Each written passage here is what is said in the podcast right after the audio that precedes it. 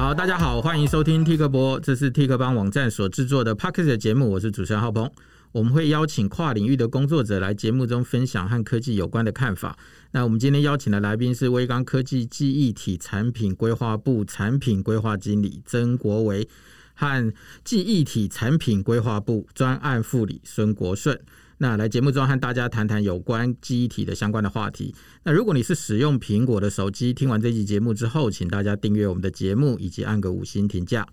那如果你是 Android 的使用者，也请帮我们订阅和分享。那最近因为各种录制影音的装置越来越多，那储存这件事情会是一个大问题哦。所以你会发现说，电脑的 RAM 也越做越大，硬碟也越做越大。那在 Apple 还没有出来之前的智慧型手机，除了内建的储存空间之外，大概都会保留一个记忆卡的一个扩充槽，让使用者可以自己购买记忆卡来扩充手机里头的储存容量。那虽然说现在的高阶手机大概都已经取消了这个设计哦，不过现在市面上还是有许多的手机保留了记忆卡的扩充槽。不过除了手机之外，像是行车记录器啊、相机啊、电子书阅读器啊，现在都能够仍旧在使用记忆卡，让 user 可以自己扩充它的储存空间。那我们今天就请威刚科技的两位专家来和我们谈谈记忆体的相关的话题。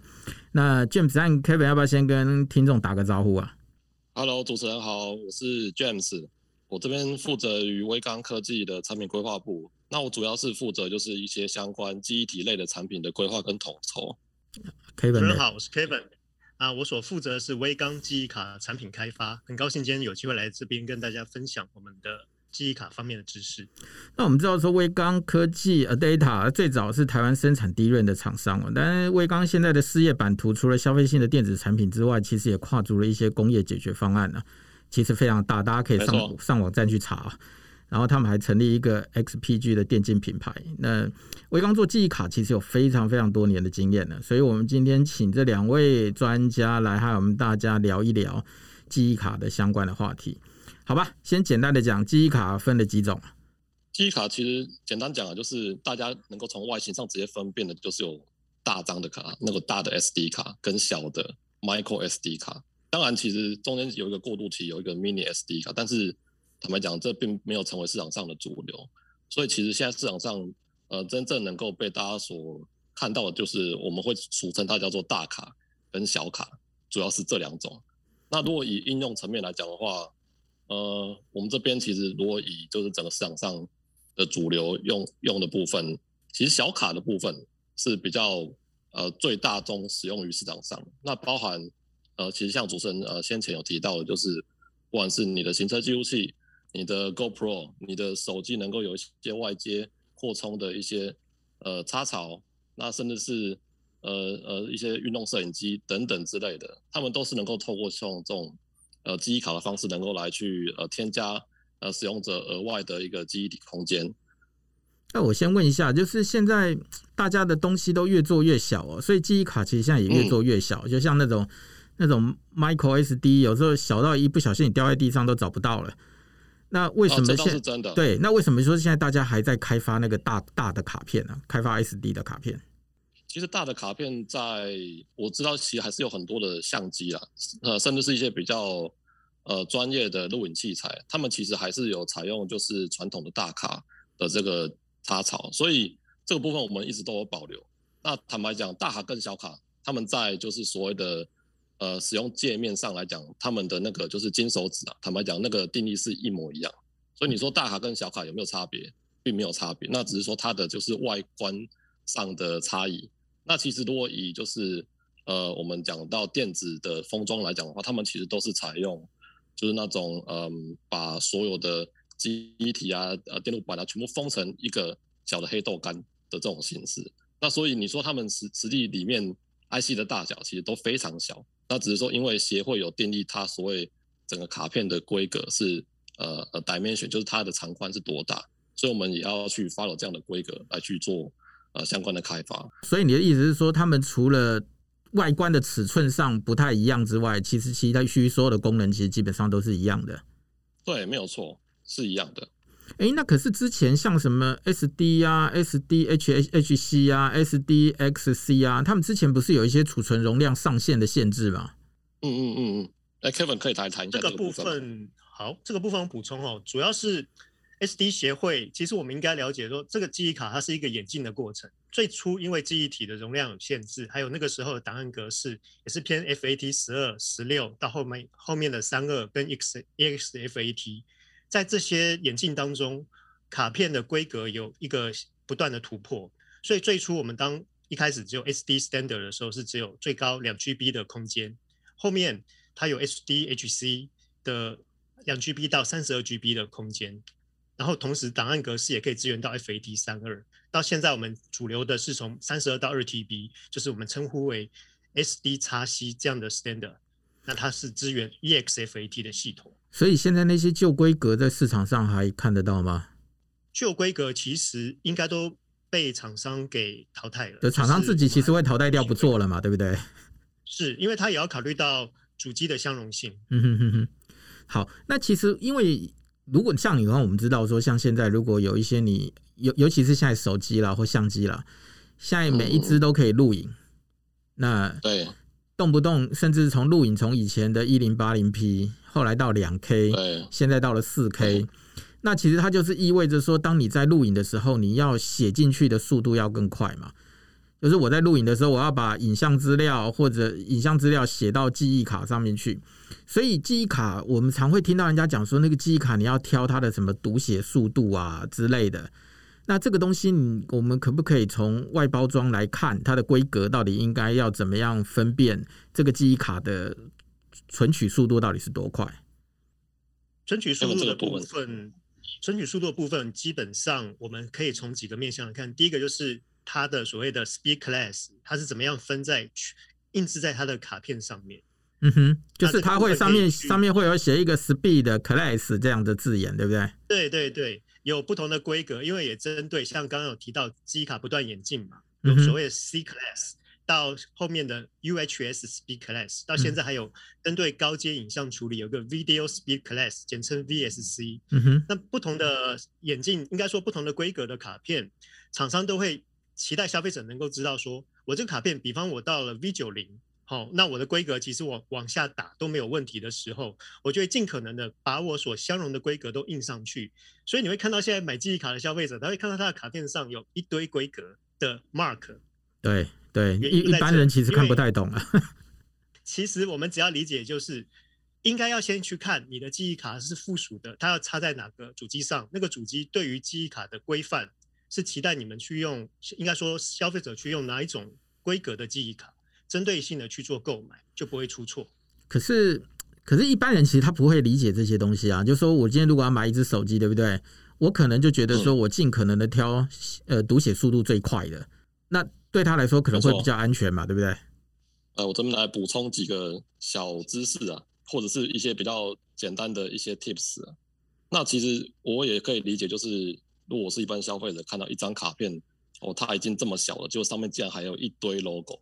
包含什么什么 C 十啊、V V 几啊，或是 UHS 这种 logo，我自己正常人，我坦白讲，我也一下子很难去消化。嗯哼。那我觉得应该是看你，呃，实际上要拿这张卡片使用的应用场景是什么。譬如说你是想要，哎，放在你的手机去做扩充，哎，或者又或者是你是要拿去拍所谓的 4K 的呃影像。记录。那如果好前面讲的，如果你是要做手机的应用的话，我们在手机的部分其实有一个就是专门为手机啊、呃、来去呃针对的这个规格，我们会有一个叫做 A one 跟 A two 的这个 application。这个是业界的标准规格吗？还是你们自己的规格？哦，这个这是业界的，就是业界的规格。会这边对他们其实在前几年发布的规规范里面有针对手机这样子的一个手持装置。来去定义说，哎，你有什你有资源这样子的一个认证规格的时候，你就是呃能够达到某种就是呃传输速度的的保证这样子。你说叫什么 A one 呢？包含对 A one 跟 A two，A one 跟 A two。那当然它它代表的就是不同的速度，呃呃资源的速度带了。那只是说呃消费者其实能够很快速的从就是你卡片上呃假如它有写 A one 甚至是 A two，呃 A two 比 A one 还要再快一点这样子。那消消费者可以选，就是呃市面上最新的卡片，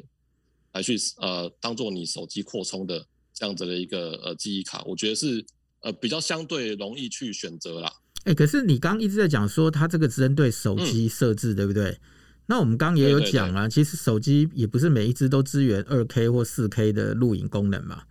嗯，没有错。对，那如果说我要支援到四 K 的时候，也就是 A two 吗？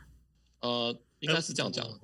嗯，啊，Kevin 你补充好了。我这边讲一下，像刚刚 James 提到，手机的那个全名是叫 Application Performance Class，那它就有 A one 跟 A two。这个 A one、A two 它们的定义规范主要是针对 random 的资料，就是随机资料的快速存取的能力。因为我们都知道，像 APP 是一堆连续的小资料。很多小的应用程式，手机为了要做这些应用程式的使用者体验能提升，所以希望能够搭配的记忆卡是在 APP 的这样的随机存取能力上能够获得保证，它就不用再把它从卡片存到它自己内部的记忆体，可以在卡片上做执行。回到主持人说的，如果是针对这个手机，它又有 support 像 4K 甚至更高规格的录影方式的话，我们当然会期待它能够同时搭配 B30。这样的规格的卡片，就是它的最低读呃最低写入速度能够到达每秒三十 megabyte。你的 V 三零就是指每秒三十 megabyte 的意思。那你说现在最快的是多少？V 九零啊？对，那 V 九零的这个卡片它是双排的 pin，双排 pin 的这样卡片多半它会应用在高阶的相机影像处理设备上，大卡小卡都有出。OK，所以比较比较没有在手机上看到，嗯，比较没有在手机上看到，对，哦，OK，所以你、啊、你刚讲的，你刚讲的 V 九零其实是为了是主要是出现在大张的 SD 卡上，然后主要是给相机去使用的，应该说高阶影像处理需要高速度快速，因为它 V 九零顾名思义就是每秒你要九十 mega 以上的存取的，对对对，那我们也不用担心，因为我觉得手机。的应该说，这些制造主机制造商，他们都会在你在录影的时候会保留一个，它有一个串流，就是有一个平宽的压缩率。透过这个压缩率，所以实际上的那个 raw data，它会先经过一个压缩，再存到你记忆卡里面。一般来讲，如果真的有一个手机，它需要强迫使用比较高阶的记忆卡才能够去做存取的话，会标明在它的那个规格书里面。OK。现现在其实高阶的手机都不会让你接记忆卡了。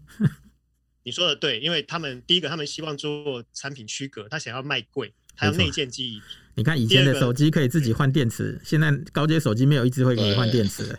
是啊，当然也不允许你自己扩充啊，开玩笑，不然它的那个它的那个容量越大越贵，要卖给谁啊？就是这样，没错。那现在的记忆卡其实它有防水的规格吗？严格来说，记忆卡都有生活性防水的能力。那我们也会去做测试。不过协会并没有统一规定说，你一张记忆卡必须要有怎样的规格，达到如何防水的标准。OK，它跟我们以前传统认知的什么什么 IP 六七、IP 六八那概概念是不一样的。我们可以拿它去做类似的测试。哎，可以这样讲啊，就是就是因为我前面可能比较早提到，就是。我们其实要把这些所谓的记忆体啊、一些电路板啊，把它封装成一个小豆干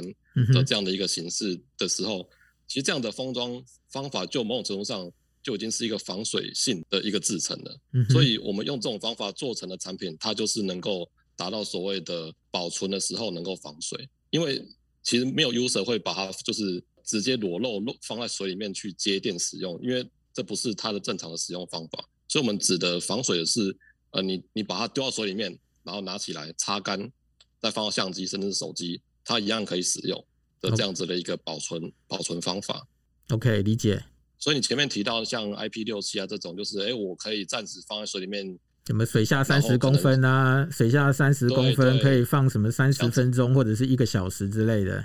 对，坦白讲，像这种啊，就只是我们自己有没有去做实验。那如果我们实验通过，基本上就可以去标注这样子的一个呃认证规格啊。但是其实呃，一般的的的封装方法都能够去支支持到它防水的这个能力。就是说，等于它在制作的过程当中，它已经基本上已经其实是是防水了啦。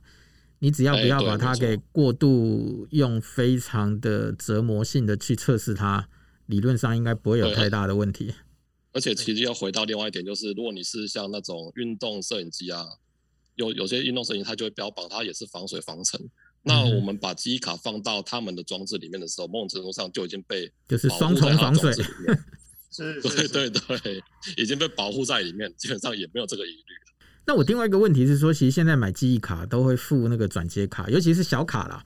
你买那个 micro SD 的时候，通常会附给你一张大的 SD 的转接卡。当然我知道它是方便你有不同的使用的情境，可以放到不同的设备里头去嘛。那透过这样的一个转接卡，会影响它的存取速度吗？其实我前面有提到，就是这两个大卡跟小卡，他们的就是在金手指的定义上是是一完全一样的。嗯，所以你说会把转接上转卡之后，会不会有速度上的差异？我认为使用者体感是无法感受到。那可能会有的差异，是因为你 因为你要多传一片嘛。对，经过一个介质去传输，那你说真的没有消耗，可能也不能这样讲。但是，但你感觉不出来，非常的轻微。对，这是非常轻微的的影响。对，就像拿一个锅子煎一个鸡蛋，跟同时煎两颗鸡蛋，速度应该差不太多。但是理论上应该要有差嘛，对不对？我都会开玩笑说是心灵速度有差，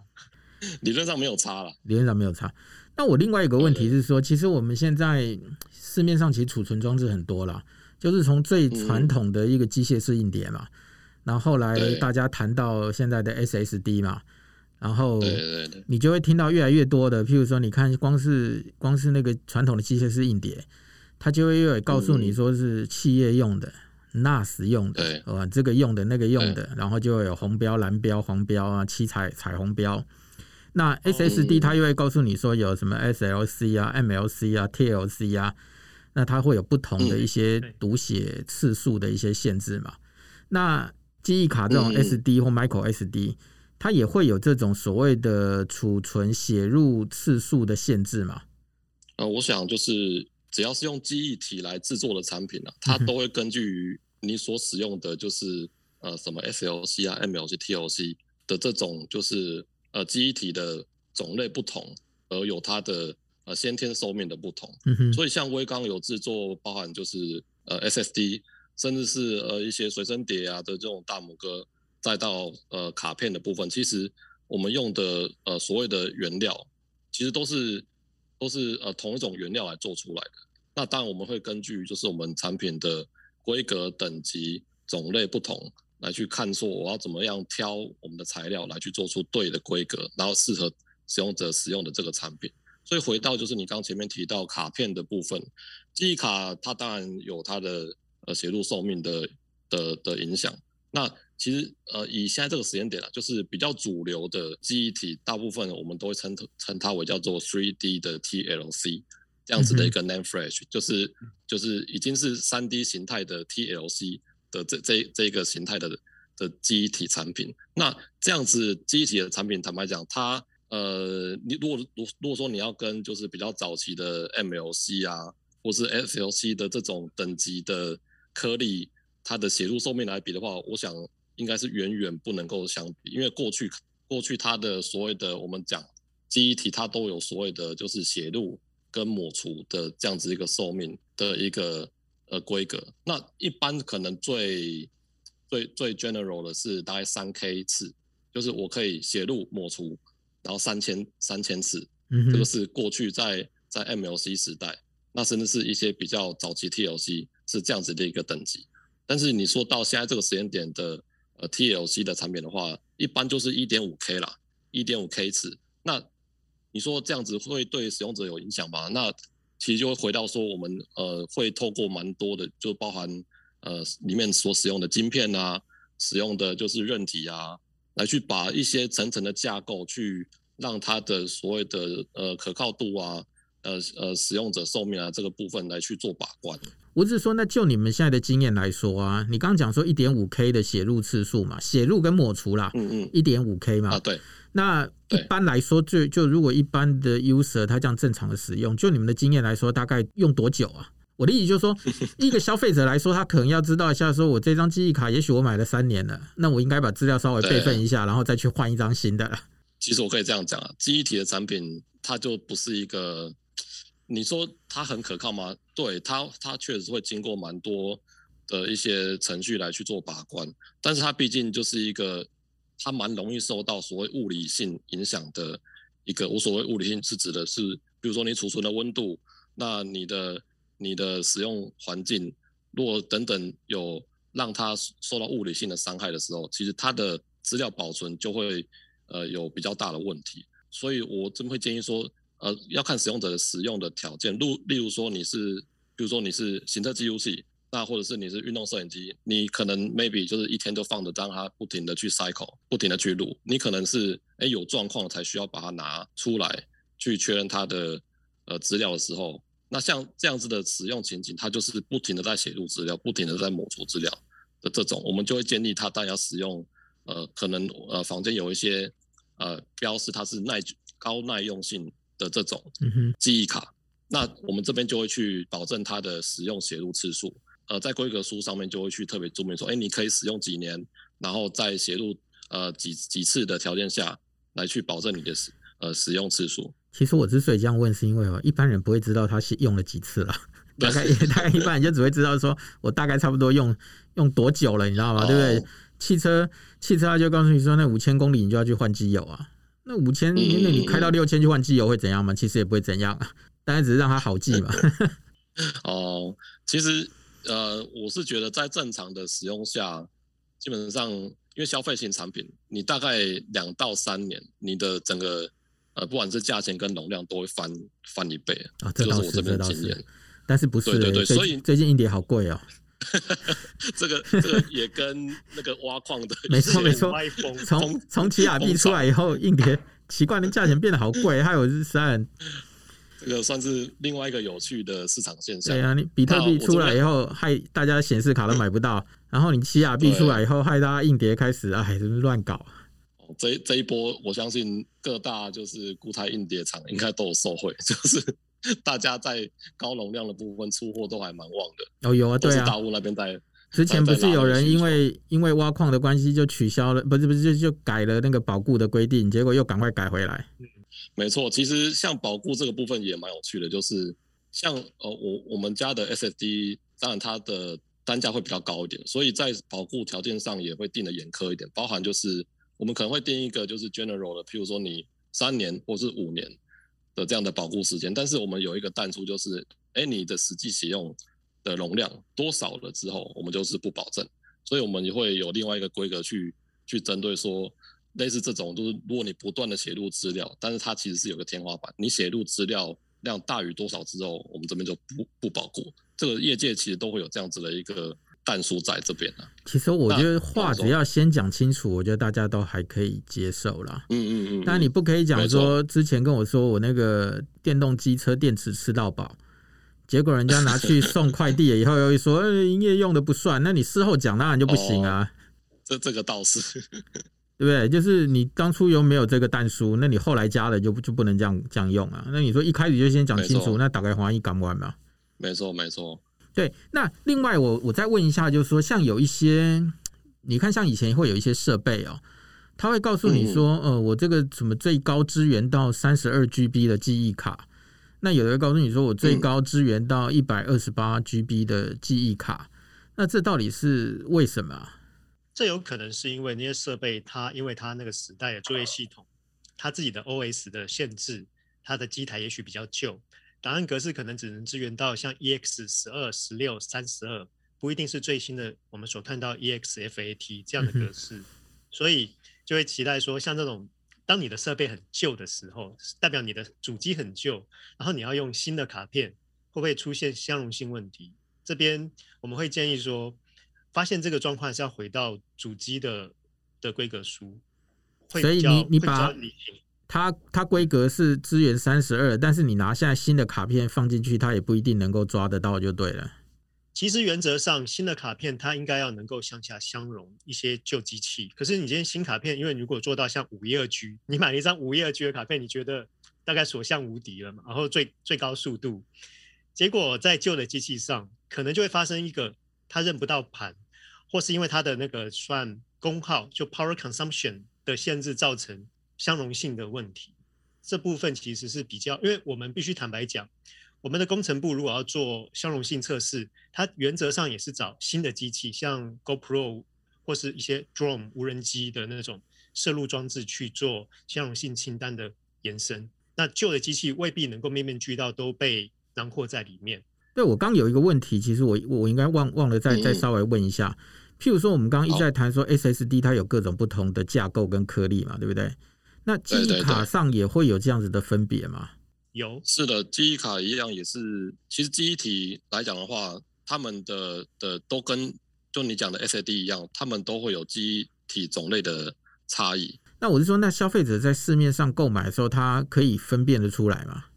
这个坦白讲啊，因为卡片的这个产品在现在市场上已经算是一个蛮便宜的消费型产品了，所以一般我们不会再特别去呃备注说，哎，它所使用的记忆体类型是什么样的。我们多半是会呃去保证它的使用的规格，包含写入速度啊，或者是你的 warranty 呃相关的保护条件，我们我们只会去保证这个部分。但是你说消费者能不能去了解到它所使用的颗粒种类，或者它记忆体种类，可能我们这边不会特别去针对呃卡片的产品去做这样子的一个部分。哎，那另外一个问题是哦，如果你同样都是使用像类似 SSD 这样的东西，对不对？那为什么同、嗯、同样的容量底下，记忆卡比 SSD 便宜啊？SSD 贵很多哎、欸。我觉得，我觉得这个不好说。真的哦、那但是有一个状况是，就是像卡片啊，它就是一张这么小的卡，那所以你有时候就是要在这样子的一个物理条件，就是这样子的大小项去做出这个容量，它所使用的技术层面其实跟 SAD 不太一样，因为 SAD 它本身就是一个就是呃继承过去哈迪的的这个外形嘛，然后去做成固态硬碟，所以它里面能够做的，比如说电路板啊，跟放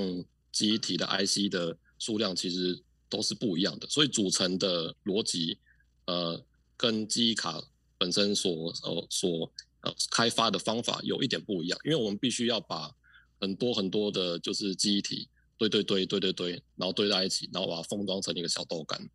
然后放在就是 SD 卡这样子的一个大小。那再回到像呃 SSD 固态硬盘的话，诶，它因为它的就是本身产品的大小是比较大一点。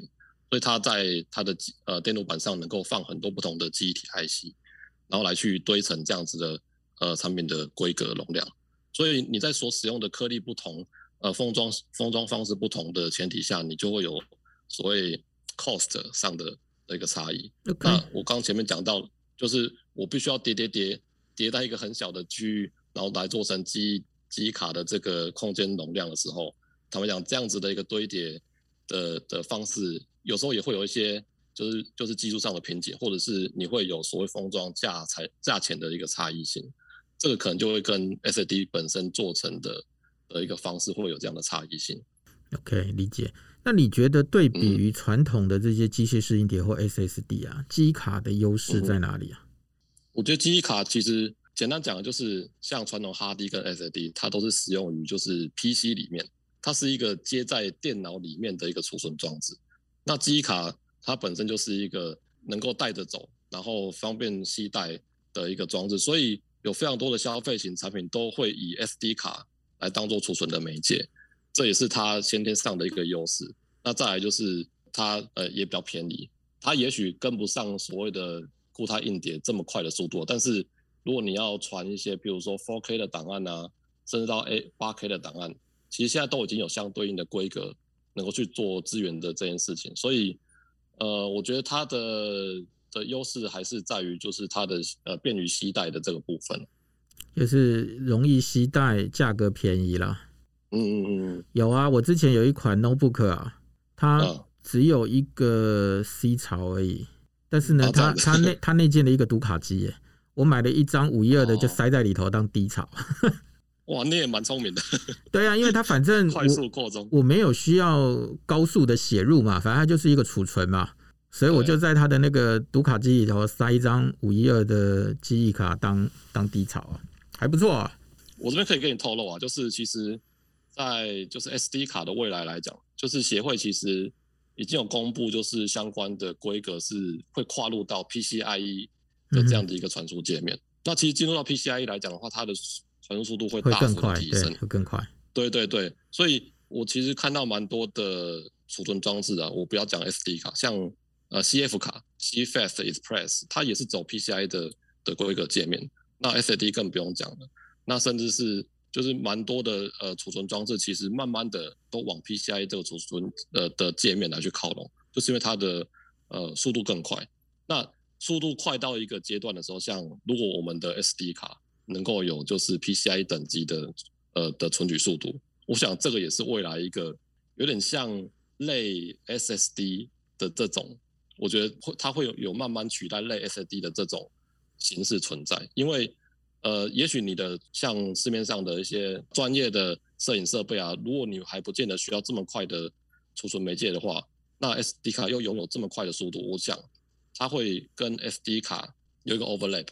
就是速度又这么快，又又非常的便于携带。我想它的优势会会慢慢的被凸显出来。诶，那我们就回来再稍微再整理一下我们前面聊的东西哦。嗯、就说大家在谈这个记忆卡的时候，我觉得无非就是，我觉得其实大家要比较关心的，就除了一些什么耐用啊、保固啊，我觉得那是那是那是之后的事情。那当然就是说，它要靠它。使用的那个设备来挑选记忆卡嘛，对不对？如果你今天需要拍什么影片啊，高速存储的时候，它可能需要挑这种可以每秒传输速度比较快，可以快速写入或读取的。那你刚刚讲说，如果要拍什么行车记录器，因为它可能不断的在磨写，不断的在磨写。那好，那我们就回回过头来整理一下，如果我今天要使用行车记录器。那它会一直处在不断的写入，又不断的抹除，不断的写入抹除。那我要挑哪一种记忆卡？我要怎么挑这个？对，我要怎么挑这个记忆卡？我我想可能有有两种使用者啦，一种是他也许就是要一个 CP 值高，能够呃买来直接用的。像类似这种使用者，我们会直接推荐像 V 三零等级以上的这种记忆卡，因为基本上要达到这样子等级的记忆卡，它的呃，本身记忆体也不会太差，那只是说我们没有特别去保证它的写入次数，但是基本上它的写入速度是 OK 的，那呃记忆体的等级也是 OK 的，所以呃使用上因为基本上没有太大的问题。但是如果你是那种就是对于你的呃记录的资料是非常的要求比较高一点，那又又怕说可能未来会有不停的写入资料的这种呃情境发生。呃，甚至是你你是动呃呃运动摄影机啊，类似这种你的录影的资料都是非常的宝贵，那我就会建议他还是要买就是有标示高耐用写入的这种等级的记忆卡。他在买的时候，那个产品上他会怎么标示？就认 V 三零这几个字吗？呃，如果是高耐用，一般一般可能会特别注明它就是 High Endurance 啊，就是应该那个字样会直接写在上面，因为。高耐用其实并没有一个所谓的认证的规格。对，那你刚你刚讲的存取速度就是 V 三零会写在上面就对了。哎、欸，对对对，它是它是一个一个协会的 logo，所以就会有一个 V，然后三零 video 的那个 class 的的缩写，所以叫 V。那现在会有什么 V 三零一直到 V 四零、五零、六零、七零、八零、九零吗？目前只有 V 十、V 三零跟 V 九零。OK，只有这三款。有些厂商会出 V 六零。嗯哼，对，那多半就是 V 三零。就过渡到 V 六零、V 九零这这里，市场主流是 V 三零的。那我这边也可以补充一个小小知识是，就是其实像呃一般影音串流四 K 的这种录影下，它的呃瞬间的资料流量大概顶多啊就是三十 megabyte per second。嗯哼，那三十 megabyte 我们讲的 V 三零其实就能够符合这样子的一个最低的速度要求。但是因为一般就是又有就是所谓的它的呃，decode 的模式就是你影音串流有一些不同的压缩比，所以你实际上真正写入的的那个 data rate 可能还是会低于呃三十 megabyte per second，所以多半来讲，你在四 K 等级的录影的的需求，V 三零基本上都可以满足，除非你有到八 K 甚至更高的写入呃速度的这样需求，也许你可以再往 V 九零的这个规格去去做寻找。那 V 三零跟 V 九零价差很大吗？蛮大，蛮蛮大的，那就算了，那就算了。对对对，其实其实像刚刚主持人有提到说，这到底 SSD 跟卡片的价格的问题，我必须讲，在小容量，比方说二五六 G 以内，嗯哼，卡片相对是蛮实惠，因为 SSD 有些也不出这种容量，它都要走高容的趋势嘛。那它卡片的话，还有出一二八 G，目前都都是一个非常甜蜜的价格带。可是如果你要买到像五一二以上的卡片，第一个做的厂商很少，第二个也真的很贵，一张五一二的 B 九零卡片，应该都破，可能要破三千到五千的终端售价，每新台币每张的新台币价格是蛮高的。哦，现在我看记忆卡不是有人也做到两 T 了吗？记忆卡没有啊，没有吗？记忆卡目前最最高以 micro 就是 SD 卡片来看，做到一 TB，业界最高是一 TB，规规那个规格可以到两 TB，没有错。嗯哼。可是真的有出的产品是一 TB。哦，是啊，我怎么觉得我最近好像才刚看到有一张什么两 T 的，我还想哇，厉害厉害厉害。那你那如果我们回，就是说刚讲的是行车记录器嘛？那你觉得用空拍机跟空拍机使用的记忆卡跟行车记录器有不同的要求吗？我觉得其实因为他们都是针对写入速度有要求的这种呃储存装置装置嘛，嗯、所以基本上 V 三零以上的都是可以建议建议购买的。那当然，其实，在我们卡片本身，其实多半呢、啊，它都会去备注它的 read 跟 write，就是写入跟读取的速度。所以你也可以直接去看那张卡片，它能够支援的速度到哪里。然后再去多看一下，就是哎，它是呃支援到 V 三零或者 V 九零的的这种卡片，基本上你大概就可以闭着眼睛买了，因为比较主流的卡片大概都是可能 R 一百啊，然后 ri 九十啊或八十五这种的。那它它指的这个速度是它的瞬间写入最高能够到这个速度，但是因为呃录影像是一个持续不断的动作，所以我们会有一个 V 三零，就是保证它最低也能够有三十 Megabyte per second 的这样的一个写入速度。那其实刚我们在谈行车记录器的时候，我我一直在想一个事情哦，就是我们行车记录器通常都放在那个车窗的上方，那大部分的人其实停车的时候不不不一定会把它拆下来。那尤其在夏天的时候，太阳一曝晒啊，车内的温度有时候会高到六十度左右啦。那记忆卡能够承受像这样子的一个温度吗？这个应该没有问题啦，因为基本上我相信绝大多数的厂商他们做的卡片。在储存条件上都能够支援到所谓的零到七十度，零到七十度，对，所以你你一般没有在使用的状态下，这个温度都是非常，就是只要是呃消费型产品都是非常标准的储存的的温度，所以我觉得还好，除非它真的高到什么九十一百，我觉得可能才要担心，但是那那那个时候人大概也受不了。对啊，那以后就会有人来示范怎么在那个车引擎盖上煎鸡蛋给你看啊，烤肉片啊。哦，对，这以前常常玩啊。以前那个那个 CPU 为了告诉你说 CPU 多烫，就在 CPU 上面煎鸡蛋啊。哎、欸，我觉得现在好像比较没有人在玩这个了。那以前大家常常会搞这些有的没的。那我们要如何保存或者是保养记忆卡，或者它需要保存或需要保养啊？其实我觉得记忆卡它是一个。像刚刚卷石有提到，它就是一个非常成熟然后一体成型的封装产品。严格来说，它没有特别严格严苛的保存条件，就是你正常使用在室内使用。那我们也允许有限度的，像刚刚有提到的防水功能，然后跟尘埃、跟防 X 光抗磁的这些功能都有做过一定的测试，然后出厂也都会有把关。所以我觉得记忆卡的保存，以我们目前收到返修的状况来说，都都还好，就是在 IMA 的回顾给我，告诉我们所了解到的记忆卡的问题，多半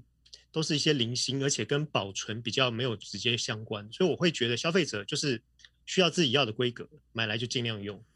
就是你只要不要去折它，问题大概都不大，就是了。对，你不要刻意去破坏它，有那种就是人为故意性的那种损坏。或是你把它有在一个高效能的写入状况下，应该都有看过那种使用者，就是那种从相机里面要把卡片拆下来的时候，它就是哎有一个应力去折到，那当然折到了这个对我们 IC 破损就会有影响了。那但是如果你是正常的 使用的话，我觉得这些都不会是问题。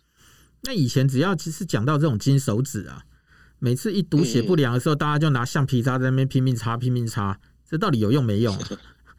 我觉得金手指，因为它就是要么是镀金嘛，那可能镀的那个厚度的差异性，那镀金的东西它就就是会有所谓的碰到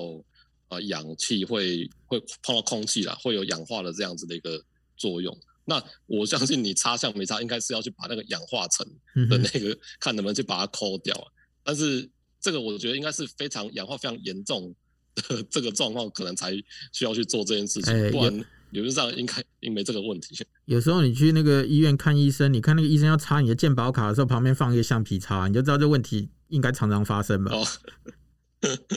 有，我有看过。对啊，那个医生要把你的健保卡插进去的时候，旁边有橡皮擦在那边擦擦擦。他那应该是那个晶片已经真的是受受潮很严重。对，应有可能用久了啦，但就不好读取嘛。对对对，我听你们两个在讲都发冒冷汗，因为我的鉴宝卡就是这样。那我 们会那可能不是你一个啊，不然我们怎么会看到那个东西？还蛮常见的。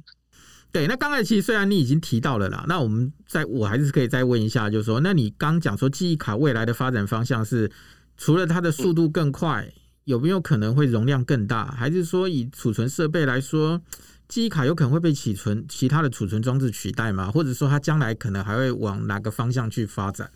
我觉得记忆卡本身也蛮有趣的，因为我前面可能有提到有另外一个阵营的卡片叫做 C CF，那。现在已经发展到叫做 CFast Express 的这样子的一个卡片。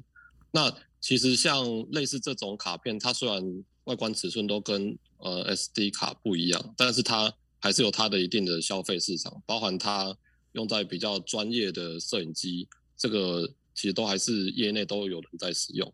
它的这个速度规格其实也跟现在的机呃就 SD 卡的发展也是有重叠的部分。又看到说，我们现在 SD 卡的部分已经开始慢慢的要往 PCIe 的这样的储存界面去做延伸，所以我觉得其实回到一个点呢，还是说就是呃，真正就是呃，在消费型产品呃这些开发商来讲，就是消费者要的到底是什么？消费者要的应该是一个呃体积很小，然后速度越来越快的这样的一个产品嘛？那包含空拍机，包含你的摄摄录影机。的这种产品，那哪一个哪哪一个卡片，哪一样的记忆储存装置是真正呃消费者的接受度比较高的？多半就是开发商就会往那边去做靠拢，因为我们坦白讲，我们也是呃动态去观察市场上的的这个呃消费者的一个形态，所以我们这边其实看到卡片在使用上来讲，它还是一个蛮大的主流，在短时间内应该也应该也不会消失。那只是说，因为它随着规格演进的部分，它能够支援到速度更快的这样子的一个规格。但是我相信在短期内，它的价钱应该是居高不下。所以，如果你要谈到 CP 值跟所谓产品应用的话，消费者应该也不需要这么快就去使用到速度这么高的这样子的一个产品。那所以，呃，也许可能三五年后它成熟了，但是那个时间点。呃，真的市场上要的是什么？坦白讲也不好讲，所以呃，又回到就是包含 PC 里面有 SSD 这样的一个储存装置，然后外部也有像 SD 卡，甚至是 CFast Express 的这种储存装置，他们其实不停的都往呃同一个速度带去靠拢，那只是说最后谁会胜出，这个我觉得要让市场上去去决定，因为我们这边也是动态去看市场上呃可能需要的东西是什么，那我们就因应的。这样的一个趋势去做延伸跟开发。我这里针对记忆卡的部分，我有一些补充啊，像 SD 记忆卡，它其实有一个很微妙的一个生态圈，叫做它是由 SD 协会去领导各制造商去定义你们该怎么做卡片，无论是卡片跟承载卡片的主机，都必须加入这个协会，成为它的会员，而且每年要一一定的。销售额每一季要付权利金给他，所以它有点像是罗马时代那种工 会。你要做这个生意，你就必须加入这个协会，不然你不能做，你会被我告。好，那这协会什么时候产生？是一九在公元两千年有。你知道那个不叫协会，那听起来比较像帮派，你知道吗？哎、欸，对 啊，我不能这么 啊，对我，我不能这样讲啊。对呀，你不交保护费，我就就揍你，你知道？我接下来就要讲这个协会其实对卡片的的眼镜的。等于说帮助在哪里？像 Panasonic、SanDisk 跟 Toshiba 他们创立这个协会以后，协会就会去定义我每一个每一个时期这个卡片应该要有怎样的规格加进来。像刚刚一开始提到了 SD、SDHC、SDXC 到现在 SDUC 可以忍到两 TB，即便技术到不了，封装没有办法那么成熟，可是它的规格走在你封装技术的前面。为什么？就是因为它期待先铺路。嗯哼，说白了啦。他也希望他的小弟能够找到人去卖他们的产品，替替他的会员找市场，所以他必须先把规格拓建出来。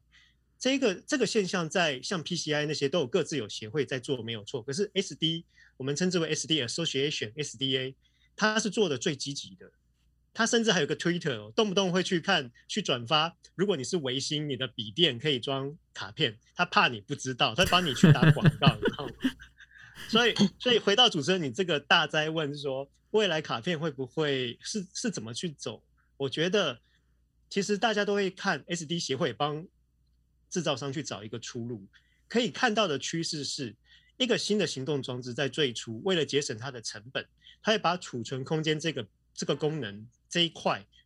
扩给记忆卡去做，可是如果它越出越成熟，它的消当消费族群跟市场很具有一定规模的时候，它要收割了，它有所谓的旗舰产品，会不会再摆记忆卡就不一定。类似手机是最好的例子，它可能要做产品区隔。那在我们现在看到的像无人机跟 GoPro 这样的行动装置，目前它还是把记忆卡作为它唯一的一个跟等于说储存的方储存的媒介，所以我们其实也就必须要去使用它去做储存，去做去。当你要使用这样的机器，我觉得记忆卡它未来还是有很大的发展，尤其像一开始 James 有提到的 SD Express，它的速度会让记忆卡记忆卡开始有微型 SSD 的这样的一个应用发生，所以未来记忆卡可以在我们可以看到在笔电跟电脑上更大规模的运用，而这个时候。就有很多想象空间跟应用发展会出来。譬如说，现在我们的保固，对不对？大概都是只是保个产品的年限啊，嗯、就是它可以保个几年，然后你反正你坏了，我就换一张卡片给你嘛。但里头的资料，你们有人在保固的吗？这个其实业界上来讲，几乎不会有人敢做这种保证，所以蛮多常常会在保护呃声明书里面写的蛮清楚，就是我们呃针对的是一些。呃，非人为破坏的部分呢，我们能够去做一定程度的一些保证啊。但是像里面资料的修复跟跟修复，我们这边比较没有办法去去保证这个部分。嗯，所以除非那个资料很重要咯。呃，资料重要的话，其实就要透过呃特殊的关系，这个资料的，对，这这个我们可能要另外找关系去去抢救这件事情。嗯哼，有吗？有这种例子吗？其实像这个部分啊，我可以分享一个小故事，就是在大概三年前吧，我们我不知道各位熟不熟悉，就是嗯，在拍摄那个《看见台湾》的一个大导演齐柏林，呃，他们那个时候其实针对就是整个台湾也也到处飞来飞去，那也也包含用了很多空拍机啊，甚至是一些 GoPro 的储存装置啊，那呃，坦白讲，就最后的结局是蛮令人遗憾的，所以。在最后的那那个过程中，我们这边呃也收到了，就是需要修复资料这件事情。那我一打开就是那个信的内容，才发现啊，原来是是这个呃呃正在当时拍摄的空拍机的一个呃记忆卡。那那里面就是威刚的记忆卡。那当时其实我们看到就是，哎，它是一个焦黑的实体，然后包含就是呃卡片那个记忆卡也是都是焦黑的。的这个状态，那像半导体的产品，其实最害怕就是物理性的破坏。那像这种物理性的破坏，我们其实就要包含，就是要送到呃我们原厂啊，甚至是呃封装厂那边去去看怎么样来去修复这个卡片。那包含就是我可能要先把我们我们会讲这个叫做 decap，就是开盖，我们要把就是封装好的一个东西把它打开来，然后去去把里面的线路啊，然后脏东西啊全部清除之后。然后再去看说，哎，还剩多少的内容是真的能够透过一些呃软体的方式去做抢救的？所以当初齐柏林在拍影片的时候用的是你们家的记忆卡。嗯、对，这个我必须要很骄傲的说，里面是威刚的记忆卡。结果后来有有抢救成功吗？那个里头的内容？里面的内容我我最后了解到的是，因为其实中间的过程都是保密的，因为那个时候是非安调查委员会在在 handle 这件事情。嗯、那我我得到的结论是，我们有。参与这个抢救活动，那有没有实质的帮助？我我这边因为我没有得到得到最后结论，只是说我有呃有知道说，哎、欸，我竟然有就是威刚的产品有有参与到这这样这样子的一个活动，这样。所以对于看见台湾，你们也有贡献就对了。哎呀，我只能说有有荣幸能够替台湾也尽一份心力。对对对，你们有 帮助，你们有帮助让大家看见台湾呐、啊。哎，对对对。好哦，那我们今天就谢谢 James 跟 Kevin 的分享哦。那如果你觉得这一期的节目有符合你的期待，请订阅我们的节目，给我们五星的评价和分享。谢谢大家今天的收听，那也谢谢 James 和 Kevin，谢谢，谢谢，呃，谢谢，拜拜。